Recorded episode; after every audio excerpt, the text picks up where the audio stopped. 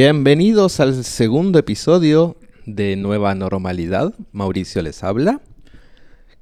¿No sienten algo distinto en el aire como un- una pureza, como una cierta paz? Como si al menos una de las cosas terribles en el mundo hubiera desaparecido. Sí, estoy hablando obviamente de Trump, estoy hablando obviamente de Estados Unidos. Un poco va a ser un tema recurrente, sospecho. Tanto Estados Unidos como Trump.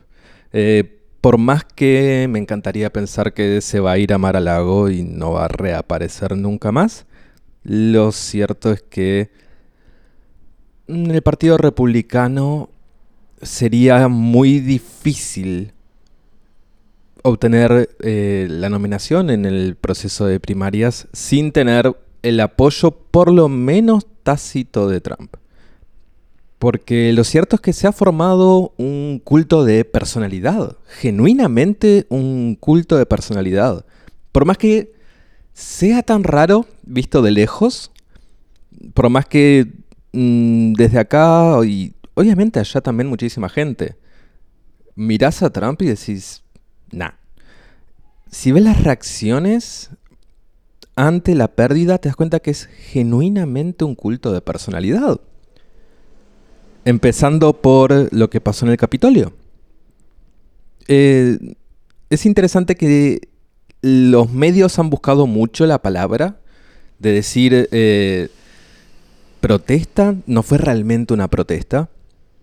Insurrección está un poquito más cerca, eh, por lo menos para algunos de los que participaron. Algunos tenían objetivos un poco más concretos eh, y que en ese sentido es genuinamente una insurrección.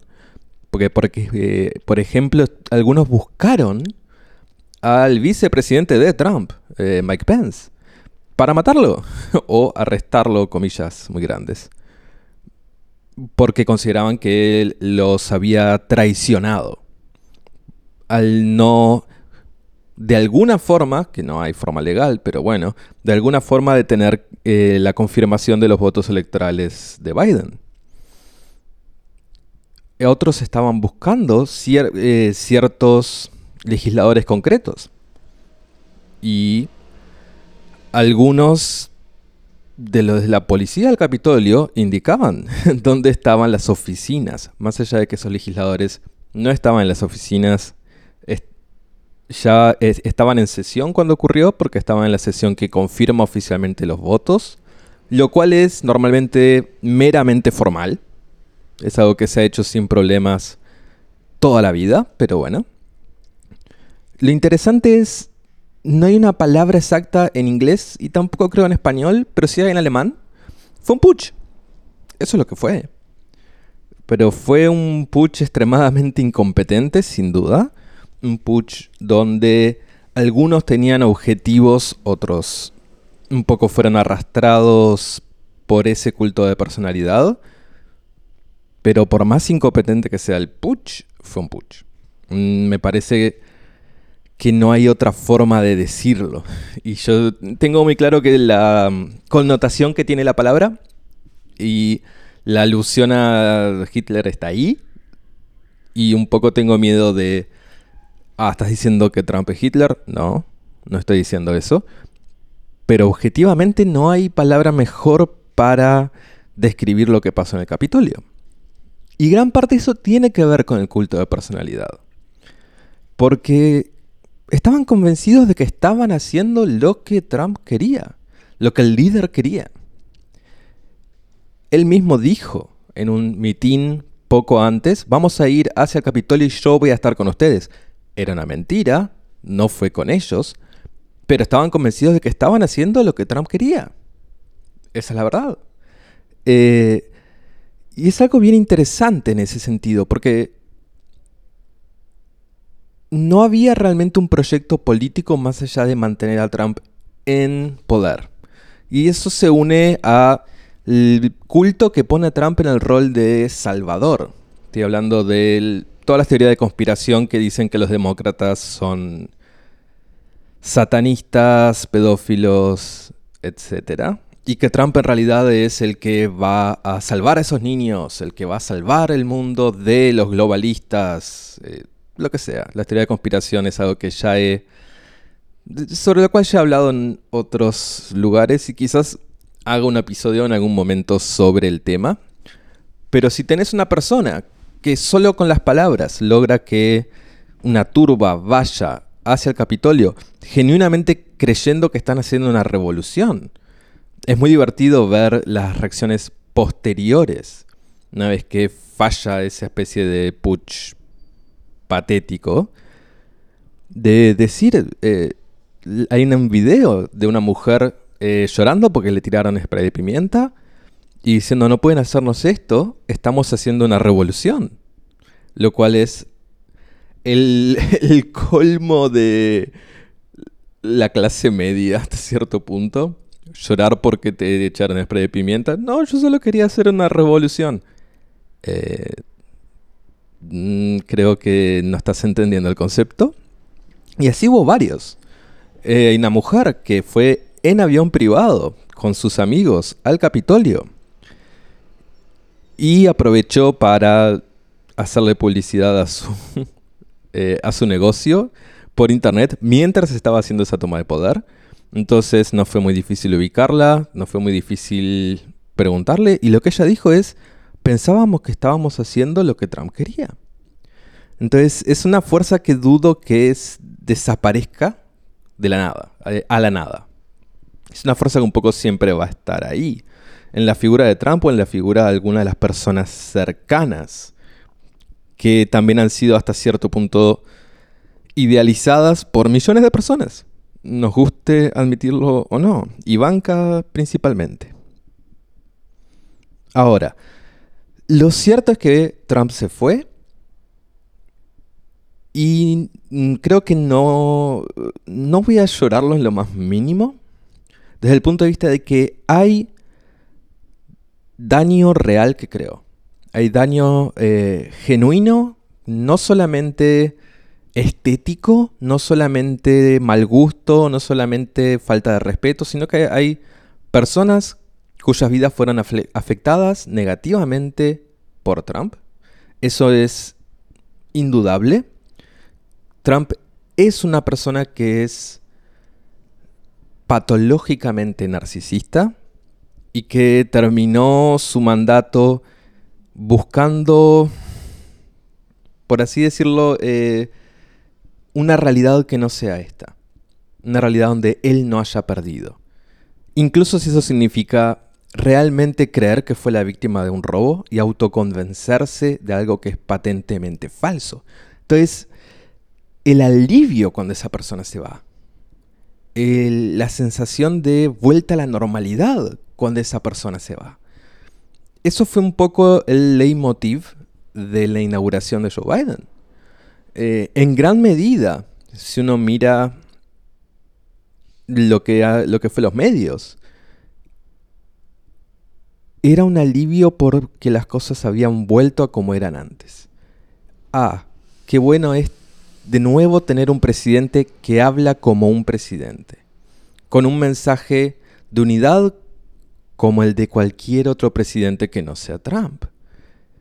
Un mensaje de eh, Estados Unidos como no una tierra venida menos y devastada, que fue lo que dijo Trump en su inauguración, sino como esa tierra excepcional y elegida en la cual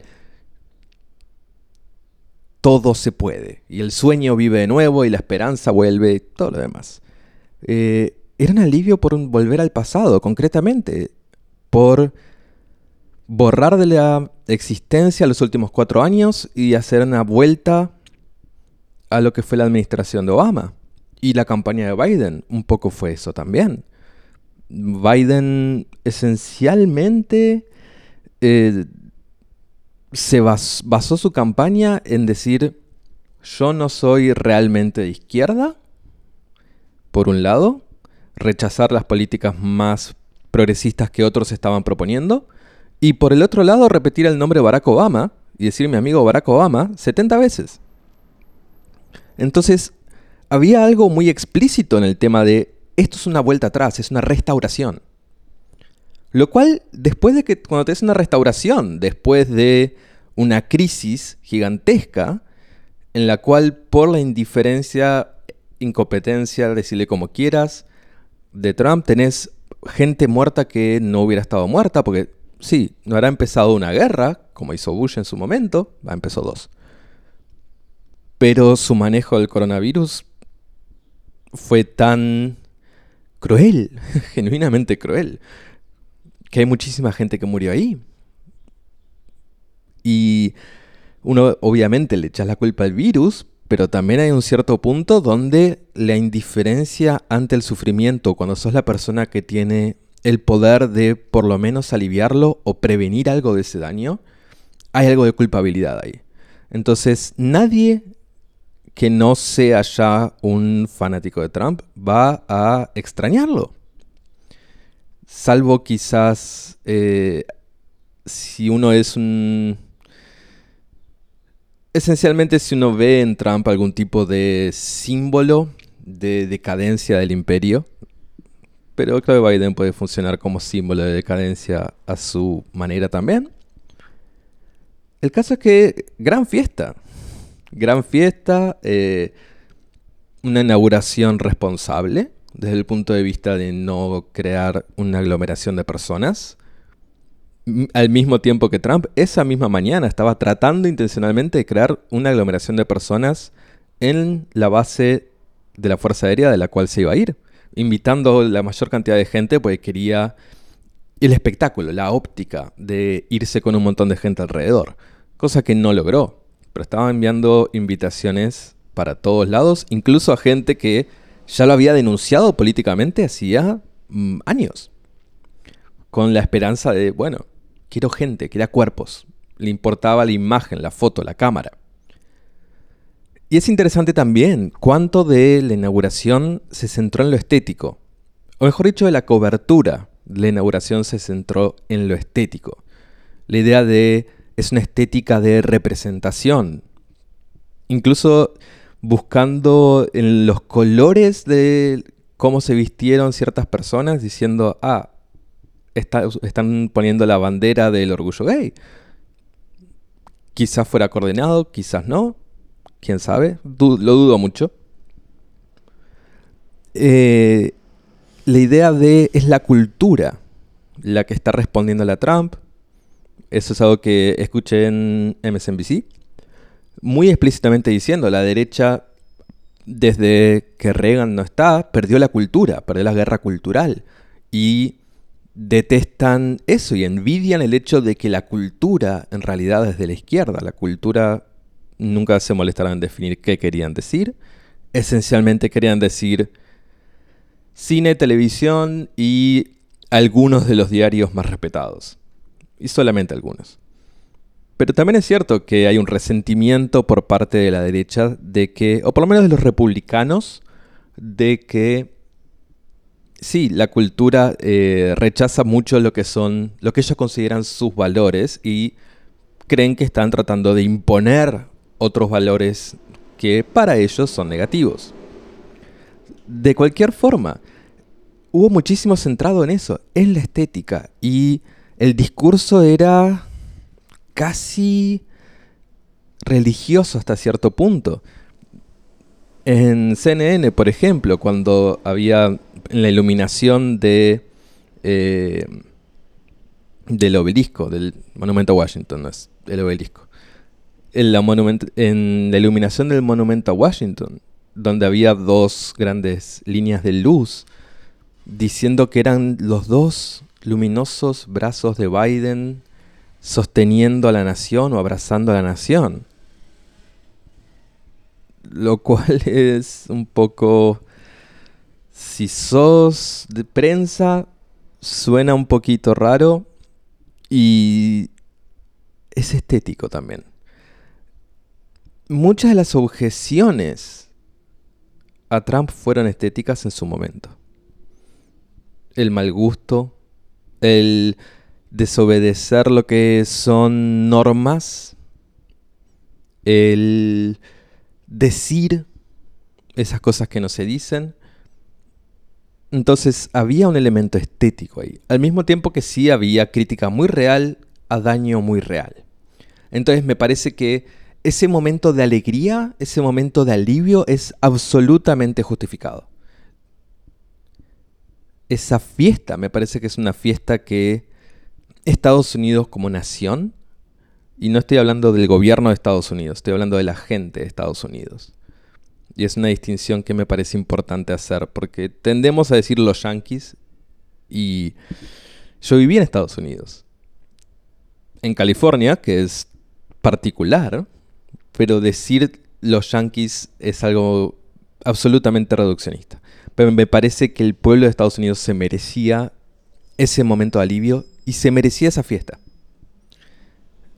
Había algo narrativamente satisfactorio en eso. El mal fue derrotado. Es el final de Star Wars, de la primera. Es episodio 4, la vieja. El mal fue derrotado y cómo termina con una celebración en la cual se dan medallas, etc.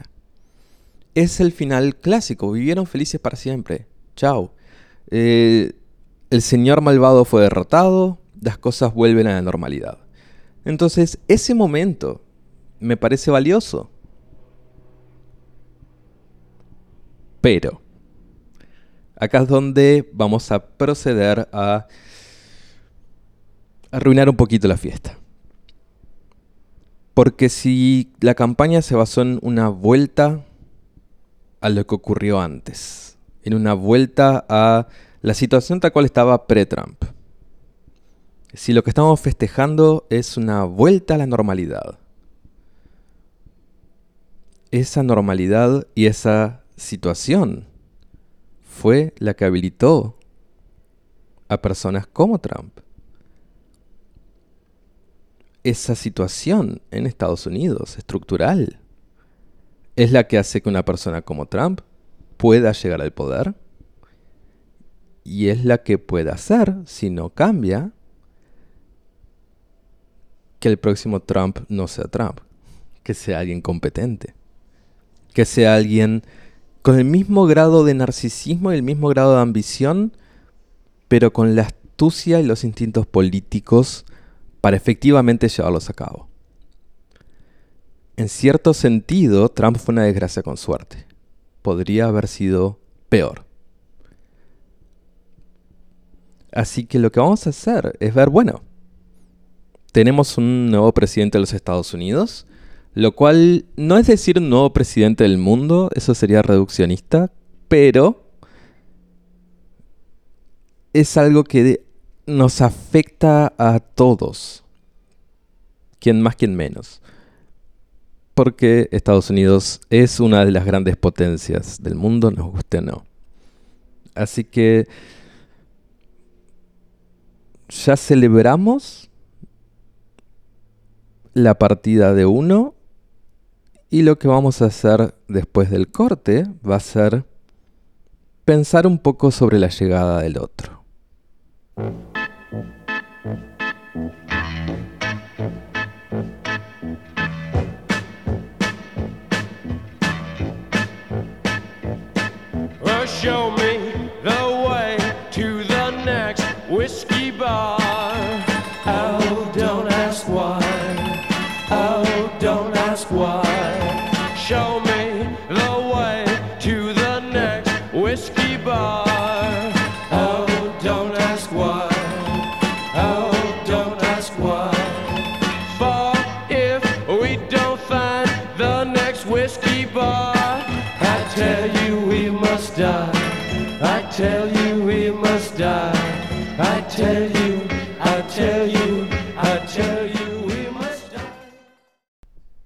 Hablemos un momento de Joe Biden, presidente actual de los Estados Unidos.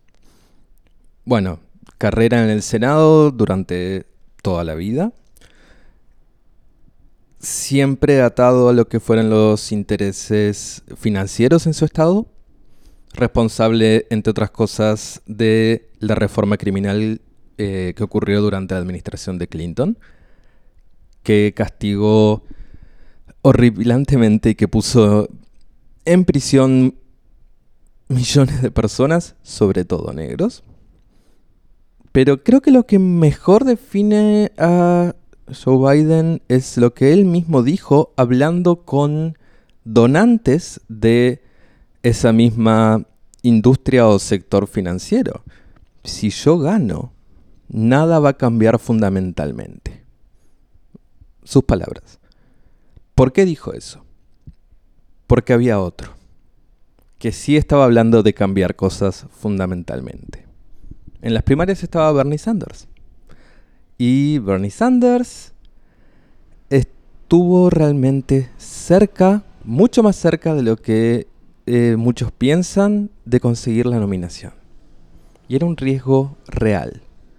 Estaba hablando sobre cosas como cancelar la deuda estudiantil, cosas como un sistema de salud público para todos, cosas como aumentar muchísimo los impuestos de los millonarios. Bernie Sanders dijo, lo que sería en inglés un billionaire, alguien que tiene miles de millones de dólares, no debería existir. Ahí tenés un riesgo muy real al sistema. Entonces Biden se posiciona como el opuesto, como la continuidad del sistema, ante lo que sería la anomalía de Trump. ¿Y cómo le va? Extremadamente mal las primeras primarias. Bernie Sanders ganó Iowa, por ejemplo. Bernie Sanders estaba recibiendo muchísimas más donaciones de muchísimas más personas. A diferencia de Biden que estaba recibiendo donaciones de pocas personas pero más grandes. Y Sanders llegó a tener mucho más dinero, lo cual en una campaña estadounidense es extremadamente importante. Era un riesgo real. Era un riesgo tan real que intervino alguien para derrotarlo y para tratar de que Biden sea el candidato. la institución del Partido Demócrata evidentemente quería a cualquiera menos Bernie Sanders. Más allá de que Sanders estaba yendo como demócrata, él es socialista, o socialdemócrata por lo menos. En ese sentido es objetivamente distinto al resto. Y fue un argumento que usaron en su contra. No sos un verdadero demócrata. Lo cual, para la mayoría de los votantes, no sos un verdadero demócrata. De hecho, entra en la columna a favor y no en contra. Pero bueno. La persona que intervino fue Barack Obama. Eh, cuando es claro que Sanders tiene una posibilidad muy real de ganar, lo que hace es llamar a los otros candidatos y convencerlos de que casi simultáneamente se bajen. Cosa de consolidar todo el centro y la derecha del partido en un solo candidato, en Biden. Porque la izquierda del partido y de gente fuera del partido, la genuina izquierda, la gente que realmente quería ver un cambio estructural, estaba concentrada en Sanders. Porque Sanders tiene un historial de toda la vida de ser realmente de izquierda. Y eso es algo que no se podía tolerar. Entonces, interviene el partido, hace que todo el resto se baje para que quede mano a mano entre Sanders y Biden la prensa esencialmente hace todo lo posible para tirar abajo a Sanders y hace todo lo posible para esconder algunos de los, digámosles, defectos electorales de Biden. Y Biden hubiera perdido contra prácticamente cualquier otra persona que no fuera Trump.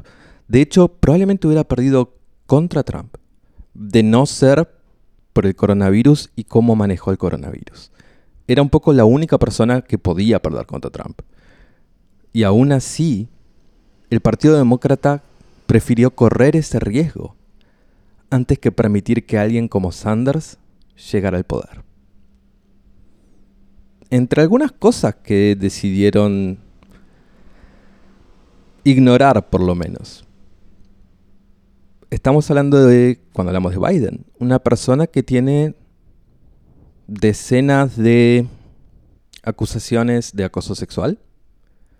Tiene por lo menos una acusación de abuso sexual, esencialmente de violación, que la prensa ignoró completamente. Que la prensa hizo todo lo posible para tirar abajo. Tanto ignorándola, que fue lo que principalmente hicieron, como denigrando a la persona que estaba acusando, diciendo que era enviada de Putin, de Rusia. Solamente porque una vez, hacía años, había manifestado algo a favor de Putin. Seamos claros, Putin es un monstruo. Pero una cosa no quita la otra. Puedo tener las políticas más horribles del mundo y también puede ser verdad lo que, lo que ella estaba diciendo que le había pasado. Eso es algo que prácticamente no se cubrió que prácticamente no apareció. Al mismo tiempo estamos hablando de la misma prensa y los mismos grupos, ONGs incluso que se negaron a ayudarla porque muchos de los que estaban en la eh, directiva de la ONG eran además eh, eh, donantes de Joe Biden. Entonces se negaron a darle apoyo legal, etc. Y esos son esos mismos grupos que pasaron los últimos cuatro años hablando sobre lo aberrante que eran los abusos sexuales de Trump, que lo eran y que es algo que nunca, nunca entenderé cómo no lo hundió, pero bueno. Estamos hablando del mismo, los mismos grupos que sistemáticamente y correctamente dicen hay que creerle a las víctimas, empezar desde esa base. Sí, creerle a las víctimas, pero esta no. Esta es la excepción. Porque está hablando precisamente en contra de la persona que creemos que va a derrotar a Trump y que no es Bernie Sanders. Entonces, escudados en eso de que querés que gane Trump o que sos un espía ruso, taparon eso. Así como misteriosamente se olvidaron del hecho de que obviamente no es la primera vez que Biden se candidatea. Pero cuando se candidateó en los 80 se tuvo que bajar por plagio. Por plagiar olímpicamente un discurso de un político inglés. También estamos hablando de los mismos medios que no reaccionaron cuando Biden dijo en una entrevista, hablándole a los afroamericanos, si no votas por mí no sos negro. Si cualquier otro político en cualquier otra circunstancia hubiera dicho eso, lo hubieran enterrado. Pero no dijeron nada sobre Biden. Estamos hablando también de el mismo Biden que, y odio decir esto, pero bueno, digámoslo de la forma más prolija posible, que mm, cognitivamente quizás tengas malos momentos, vamos a decirlo así, donde una y otra vez ha cometido el tipo de errores lingüísticos, equivocarse en qué estado está, de decir cosas como retar a una persona a hacer lagartijas en medio de un en medio de un town hall, cosas como decir insultar a alguien por ser gordo cuando la persona hizo una pregunta que no le gustó, momentos de casi senilidad que fueron tapados olímpicamente también. Había un interés en que Biden llegara a la presidencia por parte de los grupos que tienen el poder. Entre ellos los grupos y corporaciones que son dueños de MSNBC, CNN, etc. Entonces, todo el partido tuvo que hacer fuerza para que Biden ganara y además todos los demás grupos de interés tuvieron que hacer una fuerza gigantesca para que Biden ganara. Y la campaña de Biden en la general, una vez que hundieron a Bernie Sanders, fue una campaña que fue inteligente desde el punto de vista de que Trump estaba autodestruyéndose y autosaboteándose. Entonces, hicieron lo que uno tiene que hacer cuando su enemigo se está autodestruyendo, que es nada. Quedarse sentado y dejar que se dañe solo. Y la patología de Trump empeorando cada vez más, desde el punto de vista de cada vez más desesperado ante la idea de perder, de ser un perdedor, que es en la cabeza de Trump lo peor que puede ser en la vida, cada vez estaba cometiendo más errores. Entonces, ¿qué hizo la campaña? Nada. Cada tanto hacer videos muy ensayados, muy editados, enviar esos videos. Un poco más tarde, bueno, sacar a, Biden a que haga algunos discursos relativamente breves y ya está. Porque el centro de la campaña era no somos Trump, las cosas van a volver a la normalidad. La normalidad que nos dio Trump. Entonces, la fiesta es comprensible al mismo tiempo de que es deprimente. Porque va a volver. Probablemente no Trump, pero otro como él. Y la idea de que te va a salvar el Partido Demócrata es absolutamente falsa, porque no están de tu lado.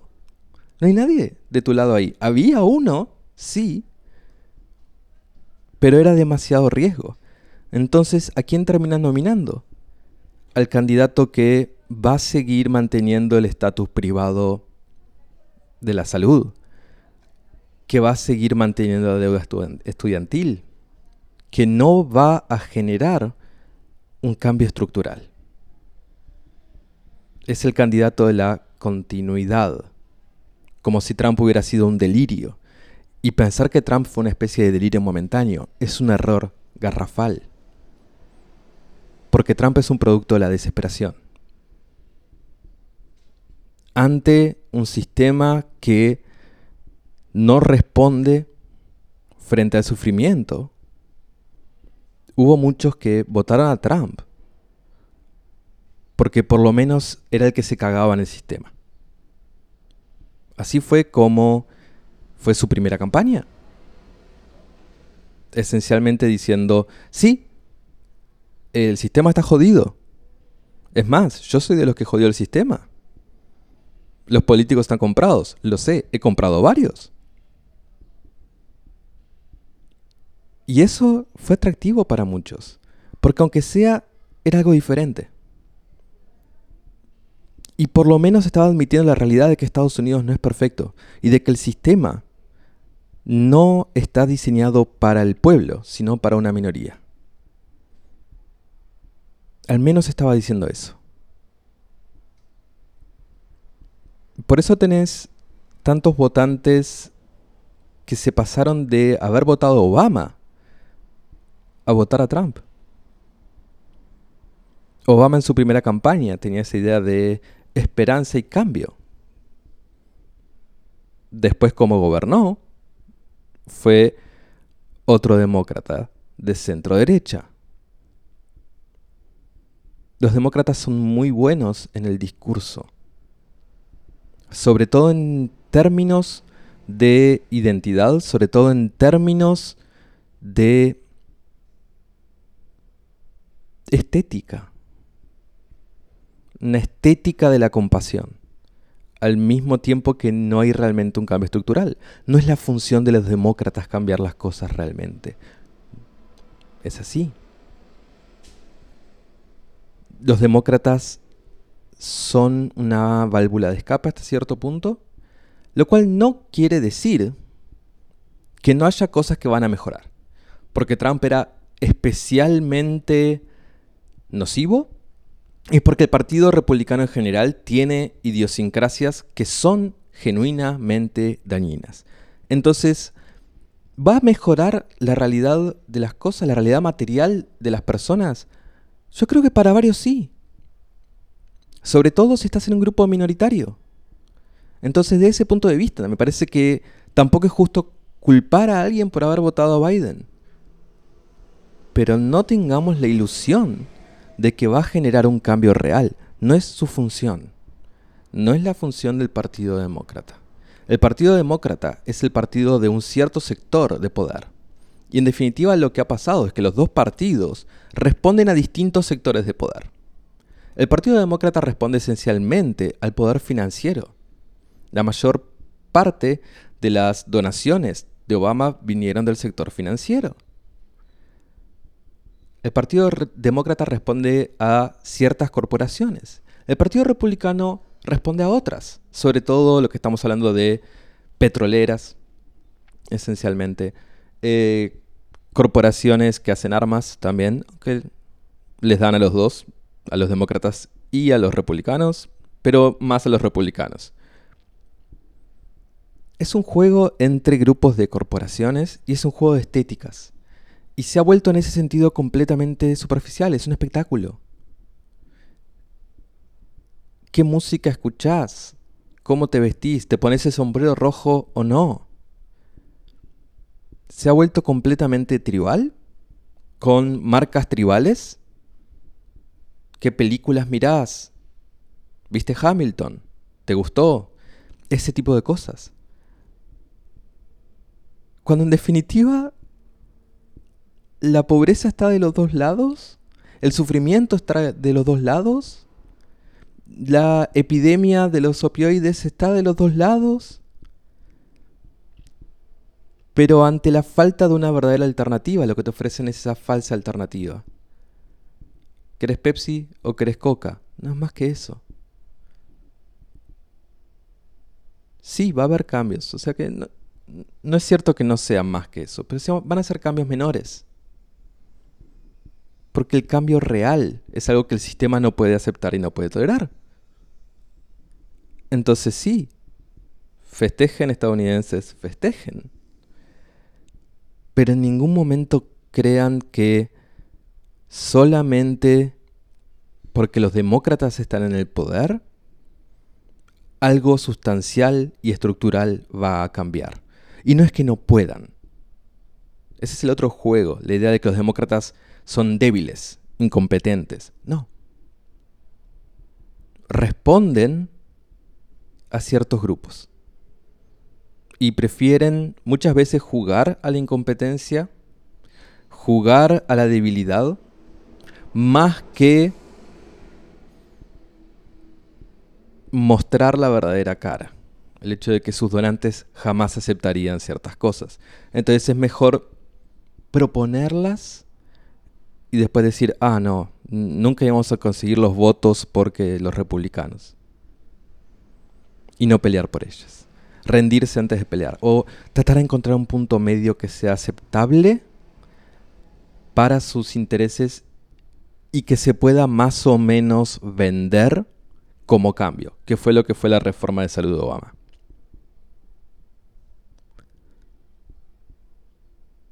Entonces, sí, Trump no está. Y eso es algo bueno. Y probablemente haya algunas mejoras, sí. No está mal sentirse bien por eso. Y ciertamente no está mal sentirse aliviado y feliz de que Trump no está en una posición de poder. Pero tampoco caigamos en la trampa de ver un salvador donde no lo hay. Nadie va a salvar a la gente. Ciertamente no los demócratas. A fin de cuentas, cuando las papas quemaban, cuando existía la posibilidad de cambio real, hicieron todo lo posible para bloquearla y sabotearla. Entonces sí, esa alegría está justificada. Y puede ser que emocionalmente uno sienta más afinidad hacia el Partido Demócrata, que lo sientas como tu equipo, por el, el sencillo hecho de que están en contra del equipo rival, que es objetivamente peor, que vos lo sentís como realmente monstruoso. Pero no es tu equipo. Nunca lo fue. Y es una ilusión que hay que sacarse de arriba. De ilusión de que llegaron los buenos, hay que sacársela de arriba. La ilusión de que te van a salvar si sos estadounidense, si sos parte del pueblo estadounidense, los demócratas te van a salvar, o de analizarlo desde afuera como esto va a ser un cambio en Estados Unidos, no. Nadie te va a salvar. Si querés ver cambio real, no te queda otra que empezar a ver la política como algo más que un entretenimiento. Y empezar a ver la acción política como algo más que ir a votar cada cuatro años. Empezar a hacer política en serio. Empezar a hacer política en la calle. Porque, te guste o no, en los centros de poder nadie está en tu equipo.